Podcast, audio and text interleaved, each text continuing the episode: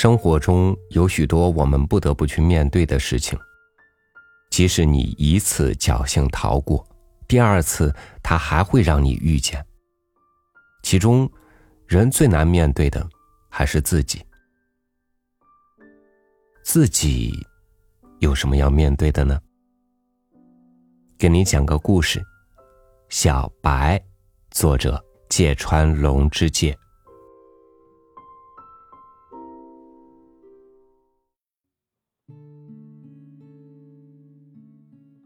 春天的一个下午，有只叫小白的狗在寂静的马路上边走边嗅着土。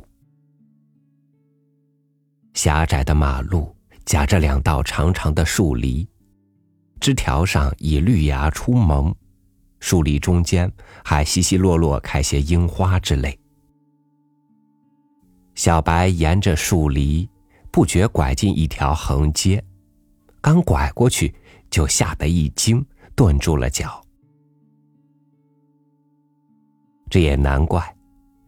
横街前面三四丈远的地方，有个穿号衣的宰狗的，把套索藏在身后，正盯着一只黑狗。而那黑狗却毫无察觉，只顾大嚼屠夫扔来的面包等物。可是，叫小白吃惊的不光此也。倘是一只不相识的狗，倒也罢了。如今让屠夫盯上的，竟是邻居家的阿黑。是那只每天早晨一见面都要彼此嗅嗅鼻子，跟他顶顶要好的阿黑呀！小白不禁想大喊一声：“阿黑，当心！”就在这功夫。屠夫朝小白恶狠狠的瞪了一眼，目露凶光，分明在威吓他：“你敢？你告诉，就先套住你！”吓得小白忘了叫，而且何止是忘了叫，简直是惊魂丧胆，一刻也不敢待了。小白眼睛觑着屠夫，开始一步步往后蹭。等到了树篱背后，屠夫的身影刚隐没，就撇下可怜的阿黑，一溜烟的逃之夭夭。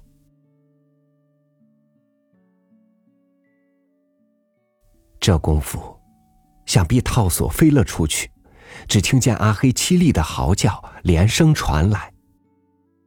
可是小白，满说转回身去，脚下连停都没停。他跳过泥洼，踢开石子，钻过禁止通行的拦路绳，撞翻垃圾箱，头也不回，一个劲儿的逃。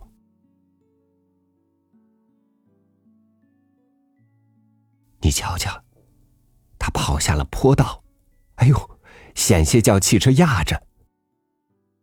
小白一心想逃命，八成什么都顾不了了。不，阿黑的悲鸣。犹自在他耳边呜咽：“呜呜，救命啊！呜呜，救命啊！”小白上气不接下气，好歹回到主人家，钻过黑院墙下的狗洞，绕过仓房，就是狗窝所在的后院。小白像一阵风似的奔进后院的草坪。跑到这里就不用怕给绳子套住了。尤其幸运的是，绿茸茸的草坪上，小姐和少爷正在扔球玩。看到这光景，小白那份高兴劲儿就甭提了。他摇着尾巴，一步就窜了过去。小姐、少爷，我今儿遇见宰狗的了。小白气都没喘一口，仰头望着他俩说。小姐和少爷当然不懂狗话，所以只听见他汪汪叫。可是，今儿怎么回事？小姐和少爷都愣在那里，连脑袋也不来摸一下。小白觉得奇怪，又告诉他俩说：“小姐，您知道宰狗的吗？那家伙可凶了。少爷，我倒是逃掉了，邻居家的阿黑却给逮住了。”尽管如此，小姐和少爷只是面面相觑，而且旋即说出的话简直莫名其妙。是哪来的狗啊，春夫？是哪来的狗呢，姐姐？哪儿的狗？这回倒叫小白愣住了。小姐和少爷的话，小白完全听得懂。他们不懂狗话，就以为狗也不懂人话。其实不然，狗能学会耍把戏，就因为懂人话。我们听不懂狗话，所以像暗中看物啦、辨别气味啦，狗教的这些本事一样都学不会。哪里是哪儿来的狗啊？我是，就是我小白呀。可是，小姐仍然嫌恶的瞅着小白。会不会是隔壁阿黑的兄弟呢？也许是阿黑的兄弟吧。少爷摆弄着球棒，深思熟虑的回答说：“瞧这家伙也浑身黢黑嘛。”小白顿感毛骨悚然，浑身黢黑，哪儿会呢？小白从小就白如牛奶。然而此刻一看前爪，不，不止前爪。胸脯、肚子、后爪、修长有致的尾巴，全像锅底一样黢黑，浑身黢黑，浑身黢黑。小白疯了似的，又跳又蹦，兜着圈子拼命狂吠。哎呀，这怎么办？春夫，这准是一只疯狗。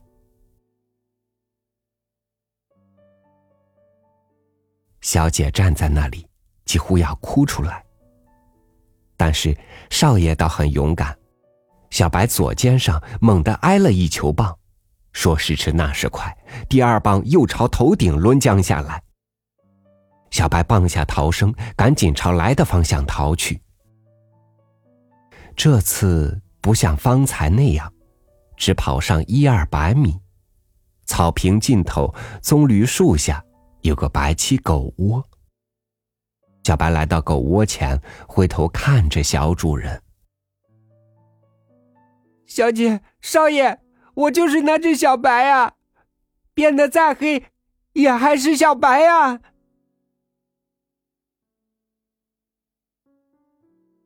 小白声音发颤，有说不出的悲愤。而小姐和少爷哪儿会懂得小白的心情？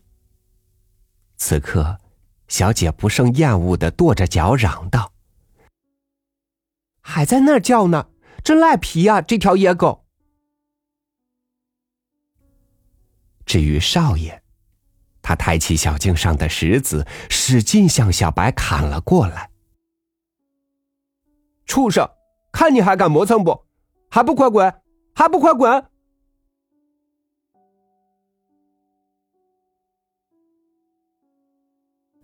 狮子接二连三的飞了过来，有的打中小白的耳根，都渗出血来。小白终于夹起尾巴钻出黑院墙。墙外，阳春丽日下，一只遍体银粉的黑纹蝶，正在惬意的翩翩起舞。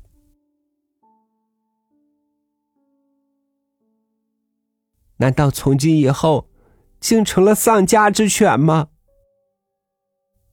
小白叹了口气，在电线杆下茫茫然凝望着天空。小白被小姐和少爷赶出家门，在东京四处转悠，但是无论走到哪儿，浑身变得黢黑这事儿却怎么也忘不了。小白害怕理发店里给客人照脸的镜子。怕雨后路上映着晴空的水洼，怕那路旁橱窗上映着嫩叶的玻璃。何止这些，甚至连咖啡馆桌上斟满黑啤酒的玻璃杯都怕。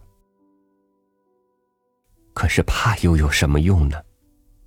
瞧那辆汽车，嗯，就是停在公园外面那辆又大又黑的汽车，漆黑锃亮的车身。映出小白朝这边走过来的身影，清晰的像照镜子一样，能映出小白身姿的东西，犹如那辆等人的汽车，比比皆是。若是小白看见了，该多害怕呀！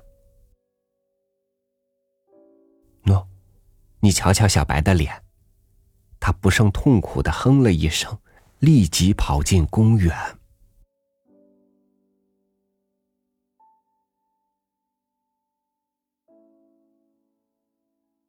公园里，微风拂过梧桐树的嫩叶，小白耷拉着脑袋在林子里走着。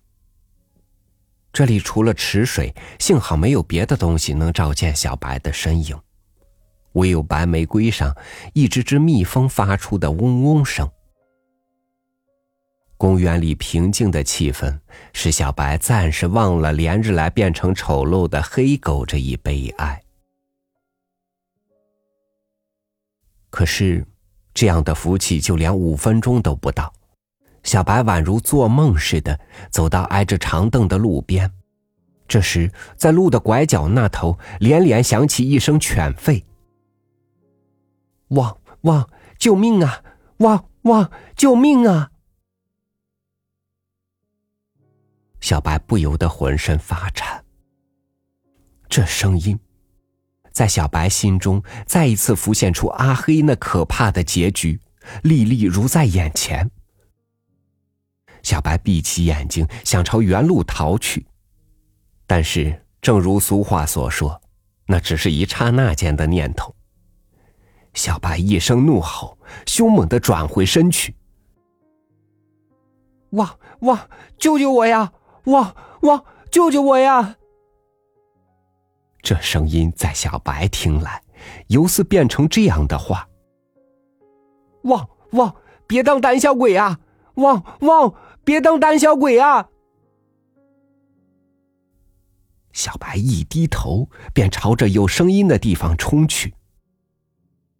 跑到那里一看，出现在小白面前的并不是什么屠夫，只是两三个穿着洋服放学回家的孩子。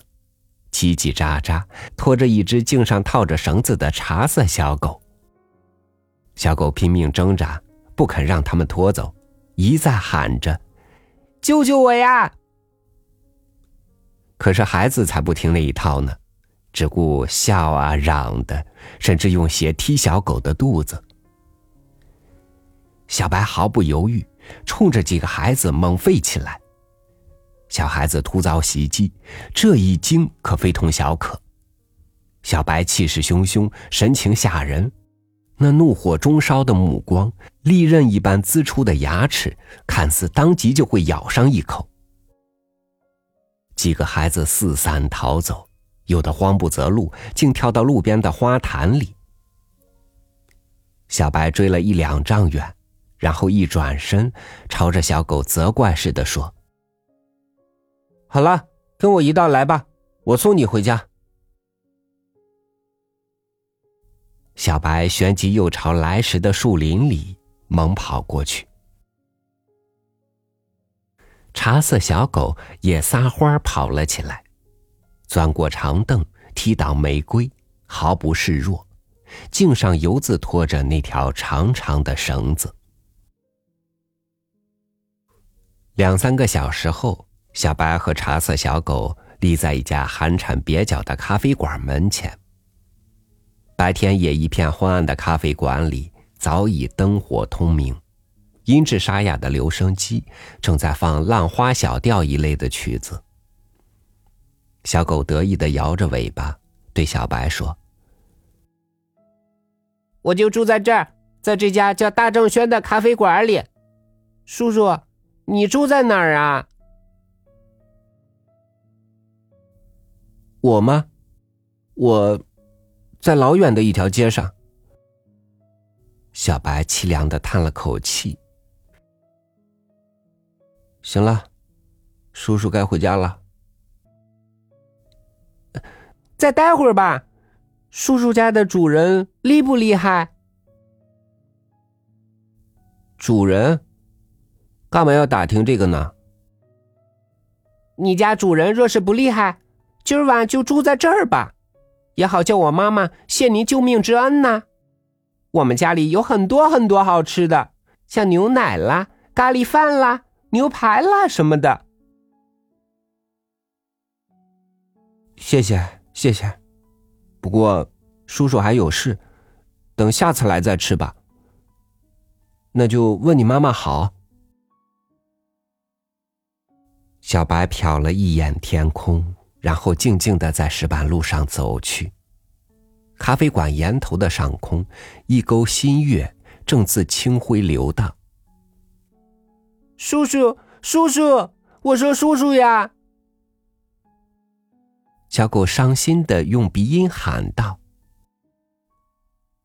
那就请把尊姓大名告诉我吧。我叫拿破仑，又叫小拿破，或是拿破公。叔叔叫什么名字呢？”叔叔名叫小白。小白，叫小白多奇怪呀！叔叔浑身不全是黑的吗？小白不禁悲从中来。那也叫小白。那我就喊你小白叔叔吧，小白叔叔，过几天请务必再来呀。那么，拿破公，再见了。小白叔叔，请多保重，再见，再见。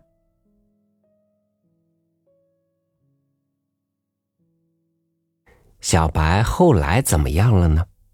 报上早有许多介绍，这里无需一一赘叙。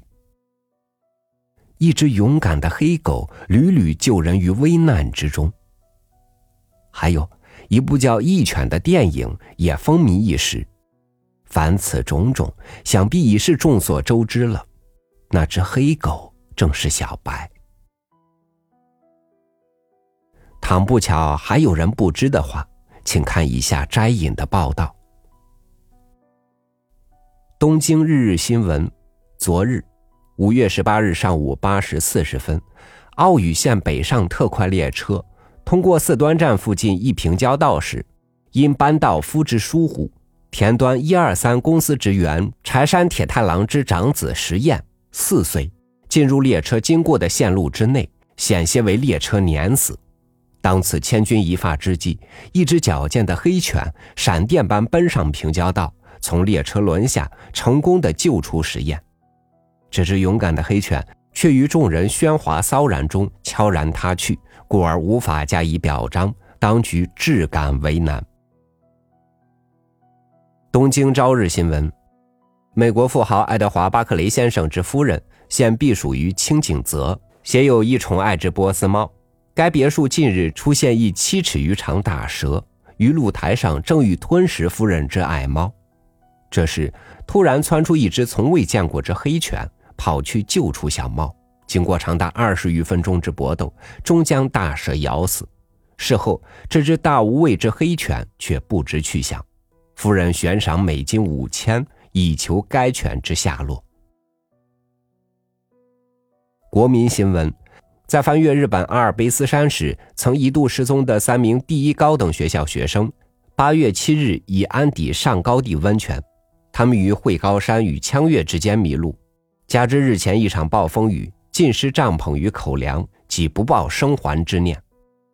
然而，正当三人彷徨于溪谷、走投无路之际，出现一只黑犬，恰如向导一般在前引路，三人紧随其后，暂行一日多，方得以抵达上高地。据称，该犬疑似温泉旅馆之屋顶展现于眼下。便欢叫一声，随即消失于来时的山白腹之中。三人深信该犬实乃神明之家护。时事新报：名古屋九月十三日大火，烧死十余人，横关市长亦几世爱子，因家人疏忽，公子武具三岁被遗忘在烈火熊熊的二楼，即将葬身于大火之中。此时有一黑犬将其衔出。市长随即下令，凡属名古屋境内，今后一律禁止捕杀野犬。读读新闻，宫城巡回动物园于小田园城内公园展出，连日来观者甚众。十月二十五日下午二时许，该动物园一头西伯利亚产大狼突然捣毁坚固的兽剑，咬伤门卫二人，向香根方面逃窜。小田园鼠为此采取紧急行动，于全城范围内实施警戒。下午四时半左右，该狼出现于十字路口，与一只黑犬撕咬起来。黑犬奋力恶战，终于将对手咬得匍匐在地。执行警戒之巡警亦赶上前去，当即开枪将狼击毙。该狼学名卢普斯吉甘蒂克斯，属极其凶猛之一种。再者，工程动物园主声称以枪杀狼实属不该，扬言欲控告小田园署长云云。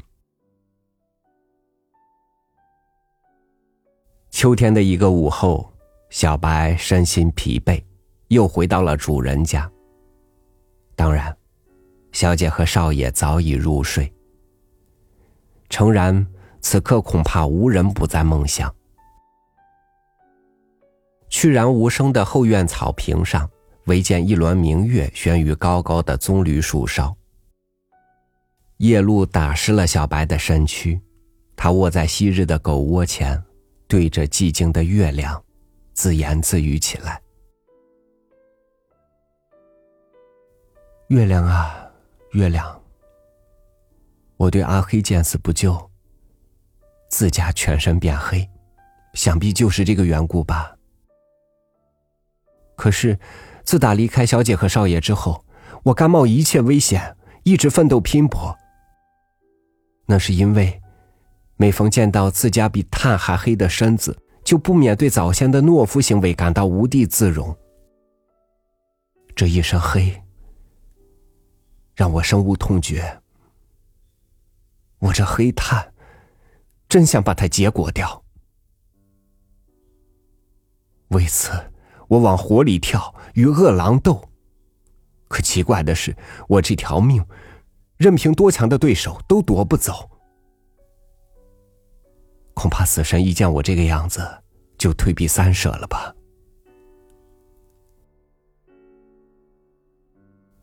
我痛苦的无以复加，唯求一死了之。只是，即便要死，也想先跟疼爱过我的主人见上一面。不用说，小姐和少爷明天一见到我，准会又当我是条野狗。碰巧，兴许还会给少爷的球棒打死也难说。那倒正是我求之不得的呢。月亮啊，月亮，我除了见见主人之外，没有旁的念头了。所以，我今晚才大老远又跑回这里。等天一亮，就叫我见到小姐和少爷吧。小白这么自言自语的说完，将下巴伸到草坪上，不觉呼呼睡去。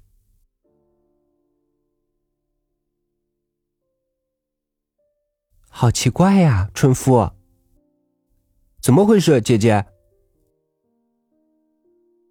小白听见主人的声音，居然惊醒。睁眼一看，是小姐和少爷站在狗窝前，满脸狐疑的面面相觑。小白抬了抬眼睛，复又垂下目光，望着草坪。小白变黑的时候，小姐和少爷也是这么惊讶来着。一想起那时的悲愤，自己此刻回来，不免有些后悔。正在这时，少爷突然跳了起来，大声喊着：“爸爸妈妈，小白又回来了！”小白，小白不仅也跳起来。小姐大概以为他要逃跑，便伸出两手紧紧按住他的脖子，同时，小白也转眼凝望着小姐。小姐那双漆黑的眸子里，清晰的映着狗窝。不用说，自然是在高高的棕榈树下那间奶白色的小狗窝。可是。狗窝前却坐着一只雪白的狗，有米粒那么一丁点儿大，干干净净，秀秀气气。小白只是出神的望着这只狗的身影。哎呀，小白哭了。小姐紧紧抱住小白，抬头看着少爷。至于少爷，你瞧他那调皮的样子。咦，姐姐也哭鼻子了。